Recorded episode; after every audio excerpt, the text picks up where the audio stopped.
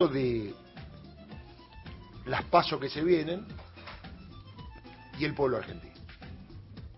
Si hay paso en la Argentina, ¿quién tiene que votar? El pueblo argentino. Faltan, yo le diría, cinco meses para armar las listas de los candidatos de todos los partidos. Y esto que voy a decir abarca todos los partidos. Y tiene que ver también con el trabajo te pican el seso los medios de comunicación de desprestigiar a la política. Y de no hacerle saber al ciudadano que lo que vos no haces en la política, la política te lo hace a vos. Entonces tenés que participar de ciudadano, mínimamente. Si vos trabajás, lo tenés por algún motivo. Si no trabajás, no trabajás por algún motivo. El sistema algo hizo mal o hizo bien. Si hay inflación, te tenés que involucrar, porque hay inflación, porque no hay inflación. Esto de qué podemos hacer nosotros, y podemos hacer muchas cosas. Creo que qué podemos hacer nosotros lavarse las manos. Podemos militar la vida con nuestras ideas, más allá de la pertenencia política. A ver, olvídate de la pertenencia política. Si vos en la esquina ves un señor que está tirado en la calle, desahuciado, pasando calor o frío, y no te acercás para ver qué pasa o te llama la atención, mínimamente, es que no sos ciudadano, sos cualquier cosa. ¿Está claro? Entonces, esto tiene que ver con la empatía humanitaria, no con la cuestión ideológica política. Y ayer, lo traigo a colación y hago referencia de, del programa de C5N que hacemos a la tarde, con Daniela Ballester y gran equipo también como acá, eh, porque Lautaro Mailín, hombre de la casa, que también trabaja en C5N, sale a hacer encuestas respecto ayer de la candidatura de la reta, en plena capital federal. Y había gente sentada en los bancos, y la verdad que me preocupó, porque de 20 entrevistados,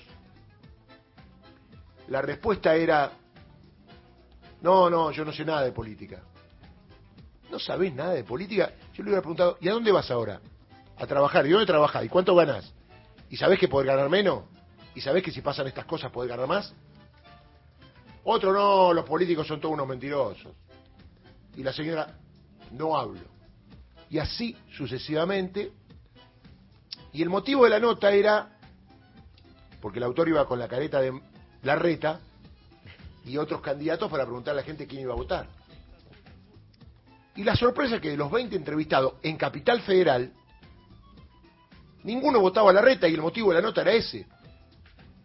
Dos o tres hablaron de Cristina, alguno habló de Alberto, otro de Guado de Pedro. Estamos hablando de gente al azar, ¿eh? porque el autor camina y tiene la desgracia que a veces no hay gente, pero la busca y la encuentra. Digo, reaccionemos, ¿eh? O sea, a ver, voy a ser duro. ¿Vamos a dejar que la política solamente la hagan los políticos profesionales? Eso hay que romper. La política la podemos hacer entre todos, manifestándonos, teniendo opinión, en las redes sociales, en el café de la esquina, con los muchachos y muchachas del barrio, en los picados de fútbol, qué sé yo. Si vos te juntás con tres o cuatro y hablan de Gran Hermano, le decís, boludo, vamos a hablar de esto que no me lo alcanza para llegar a fin de mes. O vos querés seguir viendo Gran Hermano y no comer. Digo, todo tiene que ver con todo. Si vos distraes tu voluntad en temas que son menores, si te va bárbaro, todo bien.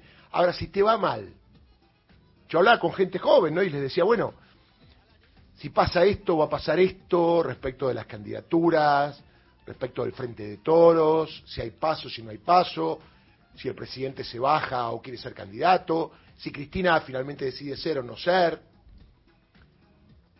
Eso es menor. Lo importante es estar atento y participar y saber. Porque si no se queda en una reunión de 30 dirigentes que deciden cómo van a distribuir los cargos políticos y vos vas y votás o no votás. Porque después no hay 30% de voto en blanco, yo nunca lo vi. O sea, todos aquellos que dicen, no, yo no voto por nadie, no tengo una mierda, después van y lo ponen. Y lo ponen. Y en 2015 lo pusieron por Macri. Y así no fue. Claro, después se quejaron. No, pero ¿cómo? ¿Qué barbaridad? Mire, cualquiera gane las elecciones, los que lo votaron, cualquiera sea, tienen que estar todo el día atrás de ese presidente y decirle, tenés que hacer esto, esto, esto, porque fue lo que prometiste. Y si no, el pueblo de la. ¿Se acuerda que Alberto lo dijo? El 10 de diciembre. Y Cristina también. Si tiene algún problema, presidente, convoque al pueblo. Hagan memoria. Y que él iba a hacer las cosas que tenía que hacer por convicción. Bueno, esos valores tan profundos de la política se están perdiendo. Hay que tener coraje para hacer gobierno.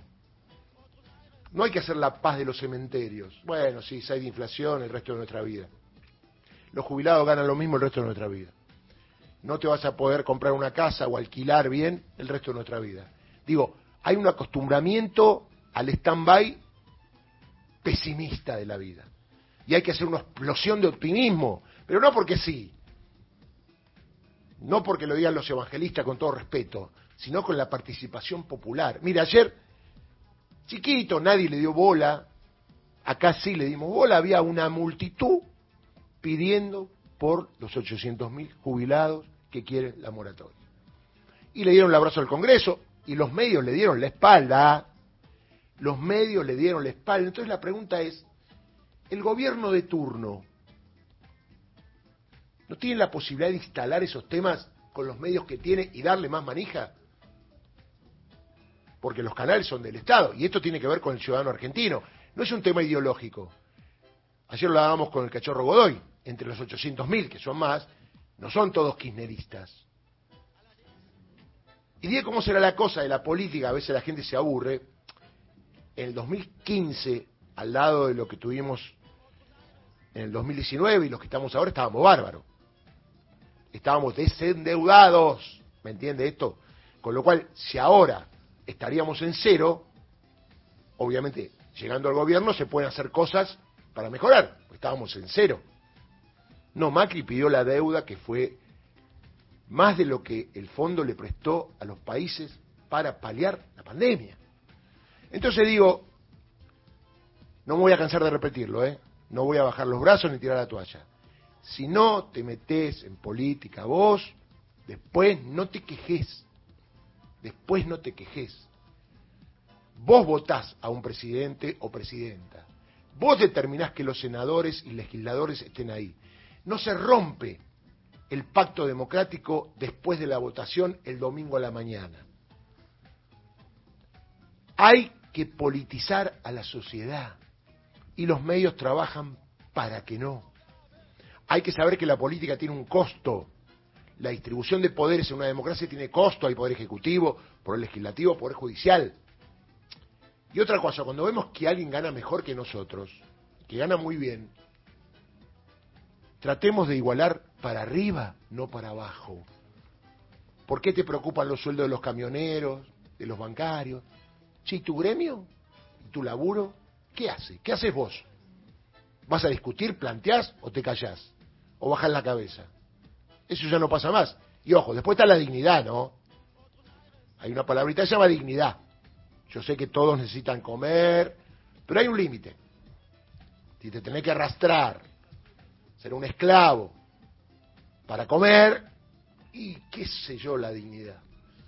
Si vos tenés que trabajar por 50 mil pesos, que no es nada, yo te diría que es mejor no trabajar y que vayas a pedirle cosas a tus amigos. Te van a dar más, ¿eh? no tengo ninguna duda.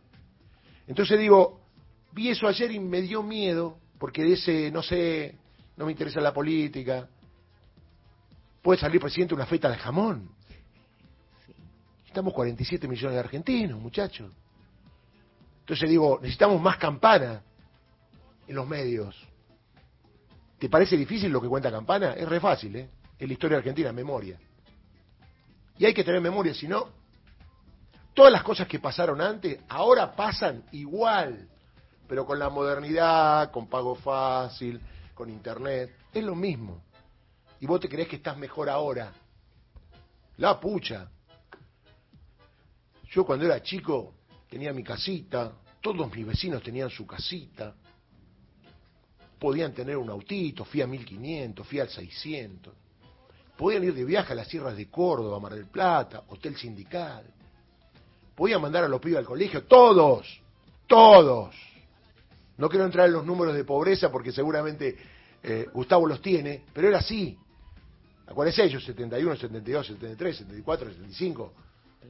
Esos años. Uno iba al colegio y quiero comprar una goma, toma, comprar una goma. Ojo, no era que uno era uh, una clase media, media baja, que con eso alcanzaba. O sea, la clase media, media baja y hasta los pobres vivían medianamente bien. ¿Qué pasó? Ahora hay un montón de multinacionales que se llevan la guita. ¿Dónde está la burguesía nacional? ¿Dónde está la empresa nacional que quiere que al país le vaya bien? Y antes, en aquella época, había conflictos internacionales. Y la Argentina hacía lo suyo. Como ayer lo explicamos. Neutralidad, ¿qué tenemos que ver nosotros con Estados Unidos, con Rusia, con Putin, con los chinos? Todo bien, todo bárbaro. Comemos McDonald's, todo bien, sushi, todas esas cosas raras, pero somos argentinos. Si no tenemos la pertenencia a la República Argentina desde la política, estamos perdidos. Y no me diga que, bueno, ¿y qué puedo hacer yo? ¿Vos tenés laburo? ¿Te garpan bien? Anda mañana a decir que te paguen más. Y que te expliquen por qué te pagan tan poco. ¿Y qué pasa con las ganancias de las empresas? Porque la Constitución dice que los trabajadores deben participar en las ganancias de las empresas. Yo no inventé nada. Como también dice que se puede hacer juicio político a la Corte Suprema. Yo a veces creo que los políticos no han leído la Constitución. Yo creo con el tema de la campaña, el mentir, el hacer operaciones, no han leído la Constitución, porque si no pueden, porque los pibes leen la Constitución. El otro día escuché el programa Amado Gudú, que yo tengo en otra radio, y yo hablé de ERSA, Estudio de la Realidad Social Argentina, o Instrucción Cívica, y me hacían estudiar la Constitución de memoria, artículo 43, artículo 24, y había que aprobarlo. A mí me encantaba, me encantaba. En la Facultad de Derecho también, bueno, pues ya es otra historia, ¿no? Es terciario. Entonces, la constitución de todos los países del mundo teníamos que saber. Ahí nos bochaban a todos. Y la constitución argentina, la parte operativa y programática. Mire qué fácil, operativa y programática. Los derechos que están en la constitución no son impolutos, tienen que ser reglamentados por las leyes que se sancionan en función. Que esto la gente del PRO tampoco lo entiende, ¿no? Dice la libertad, libertario. Entonces digo, más allá de los partidos políticos, antes de meterse en la carrera y de escuchar a uno, a otro, de ver spot de las campañas que le meten, que a un canal van siempre los mismos políticos, a otro van los mismos políticos. Trate de pensar usted como un ser humano. Un análisis crítico. ¿Qué quiere? Sos joven, tenés 25, vas a tener hijos. ¿Querés esto para tus hijos? Ah, sí, no, no hay vacante para mi pibe en el colegio. No hay vacante porque la política no tiene la vacante. Algo hay que hacer. Digo, y esto le doy la razón a Gustavo, que a veces polemizamos, te están lavando la cabeza. Vos sos una cosa, un ente. Había una canción de Cortés que decía, como de costumbre, nananina, me levanté a la mañana, trabajé, no me voy de vacaciones, no tengo ningún gusto, más o menos así. Y nos estamos acostumbrando. No es así la vida. No es así la vida, señores. Rompamos todos. Los hechos revolucionarios se hicieron porque hubo gente idealista que rompió todo. Si no, vea lo que pasó en Cuba y lo puedo contar un montón de países. Ojo, hay altibajos, hay que sostener, pero estamos como apagados los argentinos, apagados. No lo tome a mal, pero a partir de mañana trate de tener en su vida, con sus hijos, con su mujer, en la política, en el trabajo, un criterio revolucionario. Va a ver que le va a ir mejor, dale. Arranca la mañana bien informado. Pase lo que pase.